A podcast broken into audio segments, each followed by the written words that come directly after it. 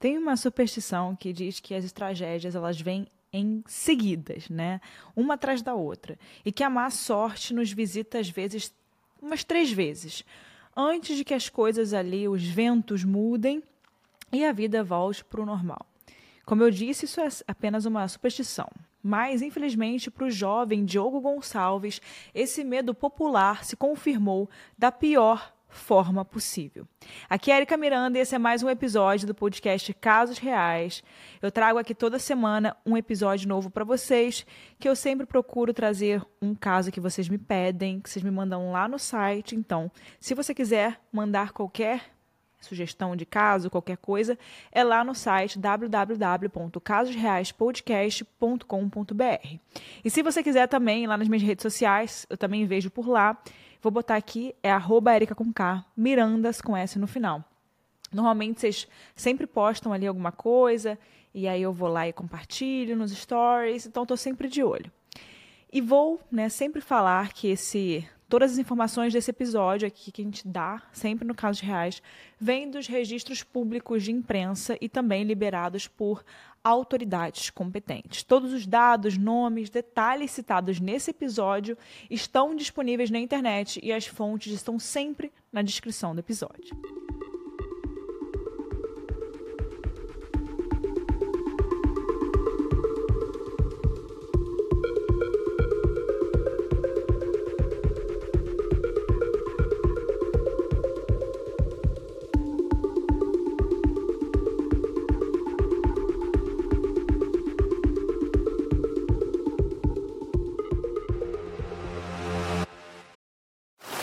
Now on Netflix. Inspired by the unbelievable true story of a fake hitman comes the new movie, Hitman, from Academy Award nominee Richard Linklater. At 96% certified fresh on Rotten Tomatoes, critics are calling Hitman a smart, sexy crime thriller with surprises at every turn. Starring Glenn Powell and Adria Arjona, Hitman. Now playing on Netflix and in select theaters. Rated R. Diogo Gonçalves, ele tinha 21 anos. Ele vinha de uma família humilde e ele sempre foi conhecido como um aluno aplicado e trabalhador. Ele trabalhava no restaurante de um hotel na região do Algarve, no litoral português, para ele poder juntar um dinheiro. E vale falar que a região do Algarve é uma das regiões mais bonitas de Portugal, né? Praias lindas, natureza incrível. E como todo jovem, ele tinha muitos sonhos na vida e precisava, claro, de dinheiro para poder ajudar ele a conquistá-los. E também ele queria ter uma vida ali financeiramente estável. Quem não quer, né? E quando ele tinha apenas 17 anos, o Diogo presenciou o acidente vascular cerebral que deixou seu pai em estado vegetativo permanente. E a partir de então, ele e a sua mãe precisariam se dedicar para cuidar do pai, né? Full time, eles tiveram que abrir mão de muitas coisas para cuidar do pai que estava naquela situação. E com isso também as despesas médicas começaram a fazer parte da rotina da família, só aumentavam, né? Só que até então as coisas ficariam piores, né? Viria uma outra tragédia na vida de Diogo, a segunda, né?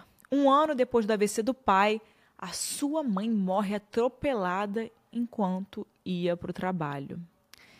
Nossa, vocês imaginam, né? O que, que um jovem faz numa situação dessa, né? Uma coisa atrás da outra. Não dá tempo dele nem se recuperar. Ele tem que pensar no que, que ele vai fazer, né? Porque como é que ele vai tomar conta das coisas do pai em estado vegetativo, né? Da vida dele, do futuro dele. Então ele precisa se esforçar ainda mais para ter uma renda, para fazer dinheiro. E mesmo que sofrendo pelo luto da mãe, vocês imaginam, né? Perder uma mãe ele resolve se candidatar a uma vaga no restaurante de um hotel para poder se manter enquanto a indenização desse acidente da mãe ainda não tinha sido liberada para a família. As tragédias, elas têm início ali por volta de 2016. E como eu disse antes para vocês na introdução, tem essa superstição, né, que conta que as coisas ruins chegam, né, em assim uma depois da outra para que depois venham as coisas boas, né? Então a gente sempre fala assim: ah, é, meu Deus, só coisa ruim, que maré ruim. Provavelmente está vindo aí alguma coisa boa, né? Ou quando tem alguma coisa boa acontecendo, a gente fala, putz, está vindo coisa ruim, né? O problema é que a coisa ruim de Diogo, segundo essa lenda, não ia liberar ele para esperar os bons ventos da sorte, né, para esperar o que estaria vindo ali de melhor. Porque afinal a próxima tragédia iria acontecer com ele. Em 2019, andando pelo seu local de trabalho, pelo hotel, o Diogo conhece Maria Malveiro, uma jovem de 19 anos que trabalhava como segurança naquele mesmo hotel. Ela também vinha de uma família humilde, tinha os seus sonhos e estava ali naquele trabalho com o mesmo objetivo dele, que era fazer um dinheiro para depois poder conseguir alcançar os desejos, viver ali a juventude dela com um certo uma certa liberdade financeira. O Diogo ficou muito afim da Maria, mas ele preferiu se deixar notar por ela aos poucos. Então ele foi levando, né, para ver se ela percebia. Começou a se aproximar, tentou ali ser amigo, então ele começou mais como um amigo. E quanto mais os dois estavam ficando próximos, mais ele se abria com ela sobre as coisas da vida dele, sobre é normal, a gente começa a ter um amigo, a gente começa a contar coisas que a gente não contaria para um conhecido. E ela também fazia o mesmo. Nesses papos, ele acabou contando que seu pai estava em estado vegetativo há dois anos e que a mãe tinha falecido logo depois em um acidente muito trágico. E que pelo menos ele teria uma indenização para poder receber por causa da morte dela. Assim, com essa indenização, iria ajudar muito ele a cuidar do pai, porque as despesas eram muito altas, e também continuar os seus estudos e trabalhar para poder dar uma estabilidade para a família. E ele confiava em Maria até bastante, que na época Maria tinha 19 anos, e ele confiava tanto que ele inclusive contou o valor dessa indenização. É, isso era cerca de 70 mil euros, que na cotação de junho, de julho de 2023, está dando ali por volta de 376 mil reais. Ou seja, para um rapaz de origem humilde, não seria enriquecer né, do dia para a noite, é, por causa da morte da mãe, mas ajudaria bastante nas despesas ali recorrentes da casa. Enquanto os dois estavam ali cada vez mais próximos, conversavam sobre coisas bem, né, bem íntimas da vida um do outro, e a ideia que Maria passava era de que aquela amizade poderia sim evoluir, né? Para quem sabe algo ali que o Diogo estava afim. E ele não escondia que ele estava apaixonado por ela. O que o Diogo não fazia ideia é que a sua amiga Maria já estava em um relacionamento amoroso. A Maria estava namorando há cerca de dois anos com Mariana Fonseca, de 22, que trabalhava como enfermeira em um hospital da região. Até que um dia, a Maria volta para casa e conta para Mariana sobre essa conversa da indenização que o Diogo iria receber os olhos das duas ali brilharam, né? Como se elas tivessem as duas tido a mesma ideia no mesmo momento. Como se tivesse encaixado ali para as duas. E essa ideia brilhou ainda mais quando a Mariana escuta a cifra de 70 mil euros e elas começam a planejar um roubo. Elas pesquisam na internet coisas como, abre aspas, jeitos de se desfazer de um corpo, fecha aspas. E elas encontram em uma dessas pesquisas ali, a série Dexter. Se você gosta de casos criminais, true crime, acho que sim, né? Se você está aqui escutando, eu acho que sim. É, você deve ter ouvido falar sobre Dexter, ou deve ter assistido.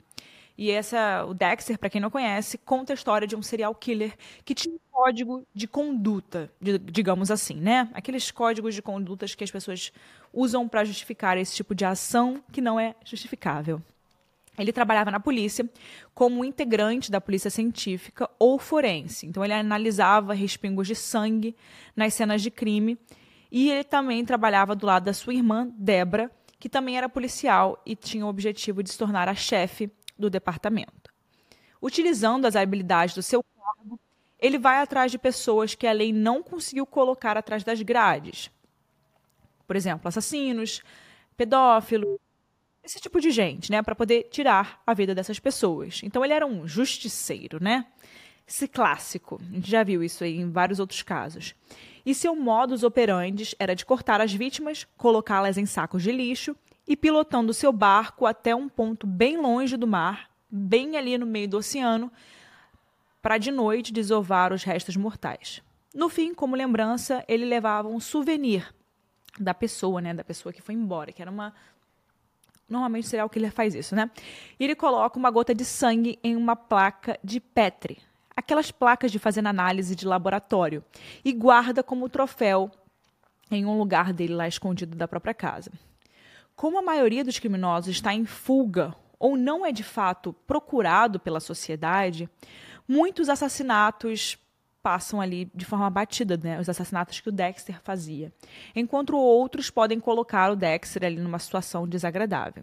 Enfim, esse é um resumo do que, que seria o Dexter, que foi a história, né? O que incentivou elas a fazerem o que elas fizeram de uma forma que elas acharam que nada aconteceria com elas, né? Porque elas estavam seguindo Dexter. Em 18 de março de 2020, o Diogo pede para poder sair mais cedo do trabalho, porque ele e a Maria tinham marcado um encontro. Ela estava de folga aquele dia, que ela era segurança, então eles passariam o dia juntos. O Diogo tinha esperança de que aquele seria o dia em que ele e a Maria finalmente iriam, né, ir para um outro estágio do relacionamento. Eles iriam algo mais, como ele esperava há muito tempo. Mas, na verdade, aquele seria o seu último dia de vida. A Maria marcou de ir almoçar com o Diogo na casa dele. Ele faria o almoço e ela levaria a bebida. E eles comeram e beberam o suco trazido por Maria e numa sequência ali dos fatos, em uma espécie de jogo erótico para poder seduzi-lo, a Maria o amarrou em uma cadeira e começou a se despir em uma espécie de striptease. O rapaz ele começou a ficar meio zonzo, enquanto a Maria tirava a roupa, e ela estava cada vez mais impaciente.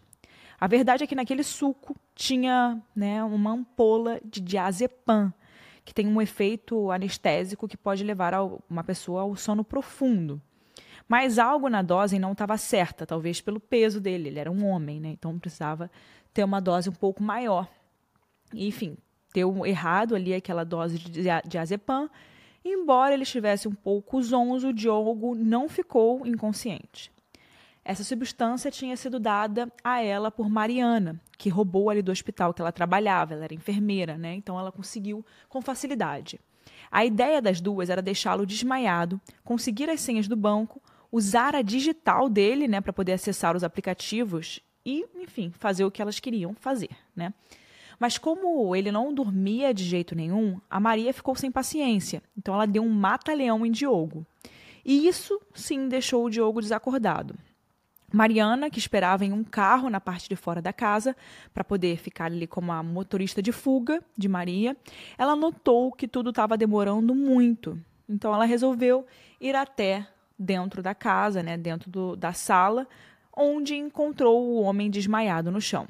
Só que o instinto dela de enfermeira falou mais alto. E ao invés de ajudar a Maria a roubar digitais, continuar ali o plano das duas, a Mariana começou a tentar reanimá-lo, o que deixou a Maria, né, bem confusa, enfim, deixou a namorada dela muito, meu Deus, mas o que, que você está fazendo? Com essa reanimação, o Diogo acordou, e ele acordou confuso. Seu ato de defesa ali foi empurrar a Mariana contra a parede, já que ele não a conhecia, tinha acabado de desmaiar e ela estava ali, dentro da sua casa, né, batendo no seu peito. Ele não fazia a menor ideia do que estava acontecendo, ele estava completamente desnorteado. E antes que ele pudesse exigir alguma explicação para Mariana, o Diogo foi logo né, atingido por um mata-leão de Maria, o que o asfixiou. E dessa vez, asfixiou ele até a morte.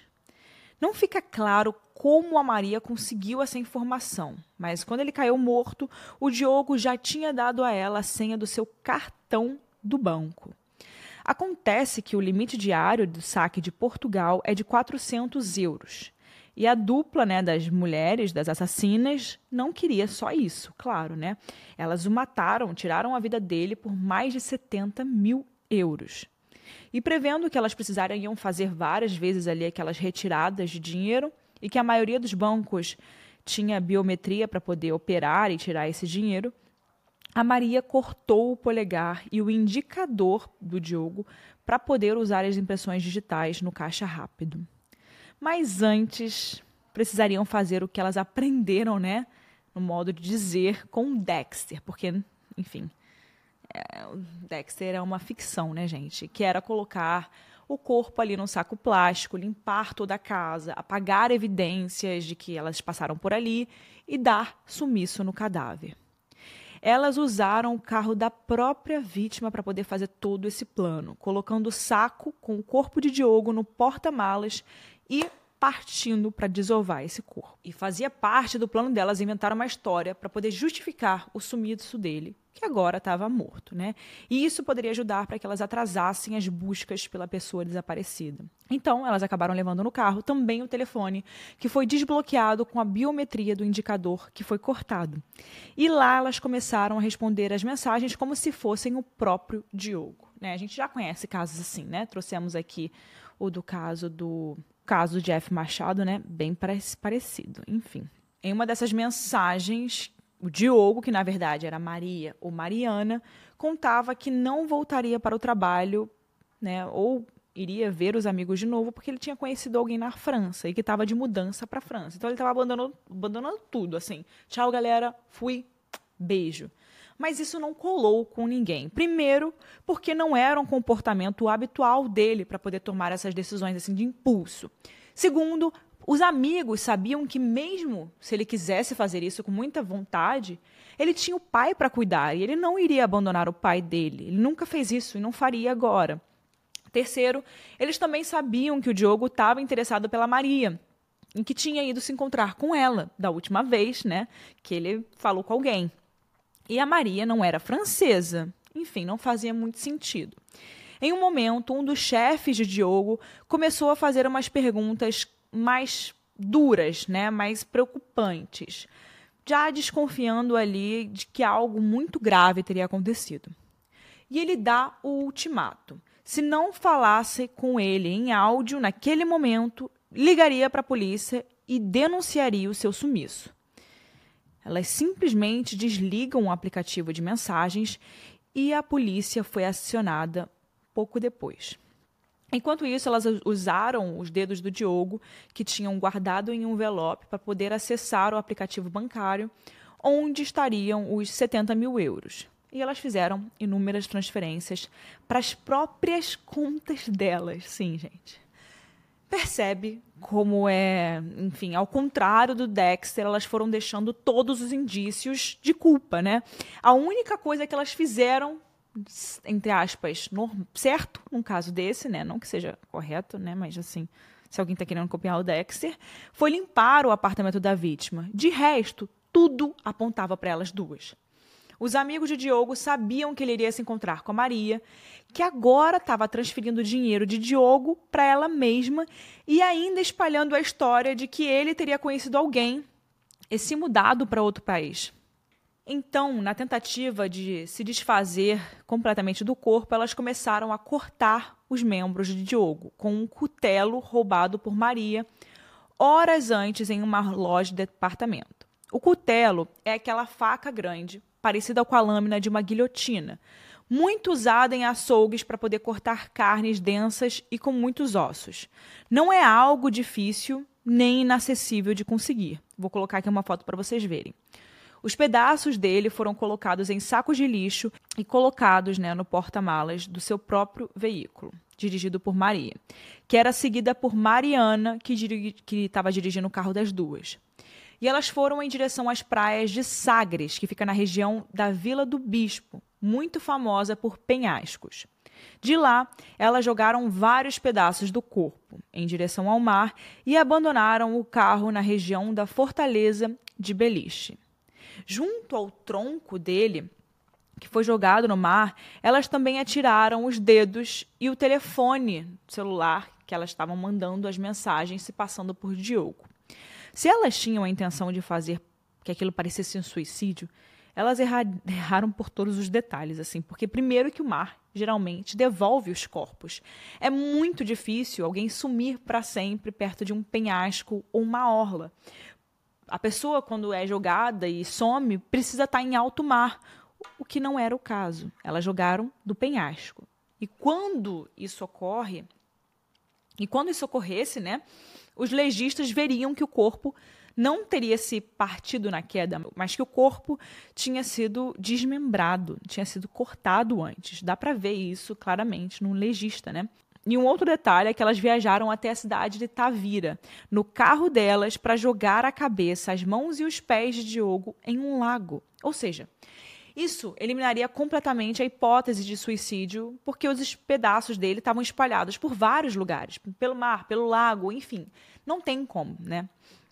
Nessa altura do campeonato, a polícia, que já foi acionada, não teve dificuldades em concluir que o rapaz tinha sido assassinado dentro da própria casa o que nos leva a crer que Maria e Mariana nem limparam direito a bagunça que elas fizeram na casa.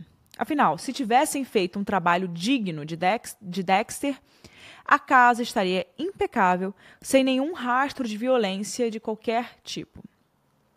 O carro foi encontrado um pouco tempo depois. Ele foi denunciado como veículo abandonado por uma galera ali da região de Sagres em 26 de março de 2020, enquanto o mundo inteiro estava ali entrando, né, naquele, naquela fase que ninguém esquece, era a pandemia, né? A polícia portuguesa recebeu uma denúncia. Turistas franceses tinham encontrado a cabeça de Diogo na cascata do Pico do Inferno, em Távira. E 100 quilômetros distante dali, os seus restos mortais emergiram e a polícia acabou encontrando seu tronco também. Ryan Reynolds here from Mint Mobile. With the price of just about everything going up during inflation, we thought we'd bring our prices down.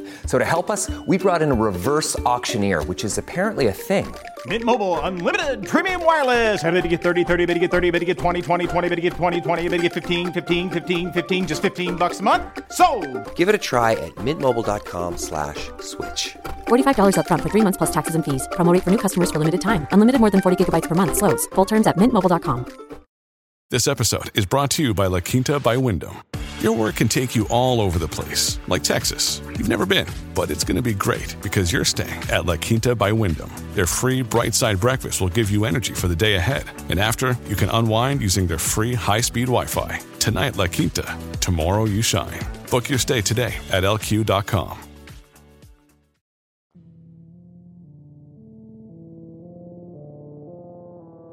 com o carro encontrado e as partes do corpo denunciando que o Diogo realmente estava morto, né? A investigação de homicídio começou a interrogar pessoas de interesse e testemunhas. E claro que começou pela Maria, já que ela teve um encontro marcado com ele e teria sido a última pessoa a ver Diogo com vida. O que no interrogatório acabou se confirmando. A polícia juntou as pontas, especialmente os registros de transferências né, bancárias e as câmeras de segurança que colocavam Maria e a namorada no local do crime. Enfim, e, e é efetuando todas essas, essas operações bancárias quando as autoridades já sabiam que o Diogo estava morto. Não fica claro se ela confessou por conta própria ou se ela foi levada a confessar, mas uma parte se destacou já no primeiro depoimento. Apesar da Mariana ser enfermeira e entender de anatomia, a Maria foi responsável por cortar o Diogo com um cutelo. Ela disse no interrogatório que precisou parar várias vezes para poder vomitar. Essa é uma outra diferença básica entre ela e o Dexter, né? A sua grande inspiração, já que o personagem de ficção desmembrava o corpo tomando sorvete. Enfim, só para comparar, porque as pessoas fizeram essa comparação, tá bom? Em abril de 2021, apenas um ano depois do assassinato, Maria Malveiro, que então tinha 20 anos, foi condenada à pena máxima de Portugal, que é de 25 anos, por homicídio qualificado e pelos crimes de profanação de cadáver, furto, acesso ilegítimo de dispositivo, falsidade ideológica, uso de veículo furtado e detenção de arma proibida. Além dela sair da prisão apenas com 45 anos, ela também teria que pagar uma indenização de 265 mil euros para o pai de Diogo, que estava em estado vegetativo desde o seu AVC. A acusação conseguiu provar que Maria participou do planejamento e da autoria do crime, mas não conseguiu colocar ele na mesma lógica por parte da Mariana. Nisso ficou entendido que a enfermeira não participou da ideia ou do assassinato, já que o Diogo morreu asfixiado por um segundo mata-leão da Maria, e ela foi condenada apenas por profanação do cadáver, falsidade ideológica e peculato. Peculato é quando alguém, na condição de servidor público, se apossa de bens ou meios materiais para benefício próprio. No caso dela, foi o roubo do diazepam, que ela roubou sendo enfermeira, para poder sedar o Diogo nesse caso. Por esses crimes, ela pegou. Sim. Quatro anos de prisão. E que vão terminar por volta de 2025, Existe essa superstição que diz que as más coisas ocorrem em três, né, em trio, que as tragédias fazem esse tipo de curva. Só depois de três coisas ruins é que os ventos da boa sorte voltam a soprar. Se eles não foram favoráveis a Diogo, que viveu né, na própria morte a terceira tragédia da sua curta existência, também não havia saídas para Maria Malveiro. E a Maria, ela é a prova de que a saída que parece mais fácil, né, para poder, enfim, as coisas mais fáceis na vida, ah, obter dinheiro de uma forma fácil, é, passa bem longe de ser fácil. Né? No dia do seu julgamento, a Maria confessou a autoria do crime e disse que cometeu todas aquelas atrocidades porque o Diogo a assediava e forçou o contato físico. E que tudo o que ela fez foi para humilhá-lo da mesma forma que ele tinha feito com ela mas pelo que mostravam as mensagens trocadas pelos dois, não só o Diogo não tinha feito isso, como depois da data em que ela disse que ele teria tentado violentá-la, as mensagens se tornaram ainda mais frequentes e amigáveis. Para fortalecer essa tese que ela criou de legítima defesa, ela afirmou perante o juiz que a Mariana não sabia da razão pela qual ela utilizaria esse diazepam e que a namorada roubou o remédio, acreditando que seria uma forma de ajudá-la a combater a insônia. Por isso, a Mariana teria tentado reanimá-lo quando ela viu ele ali sem né, desfalecido pelo primeiro mata-leão. Segundo a Maria, ela foi para cima dele porque não queria que ele magoasse também a sua namorada, né? Essas declarações podem ter ajudado a Mariana a se livrar da pena máxima de prisão por homicídio, ainda que não explicassem por que a Mariana estava no carro esperando por ela na porta da casa do Diogo, ou também como ela concordou tão facilmente em desmembrar a vítima e espalhar o corpo. Mas isso não ajudaria a Maria a se livrar da culpa que sentia por ter feito um absurdo desse.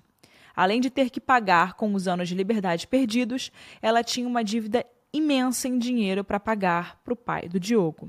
Em 29 de dezembro de 2021, apenas oito meses depois dela ser condenada pela morte de um amigo, a Maria foi encontrada morta em sua cela, pouco antes da hora do almoço, enquanto os vigias da cadeia faziam uma das suas últimas rondas daquele ano.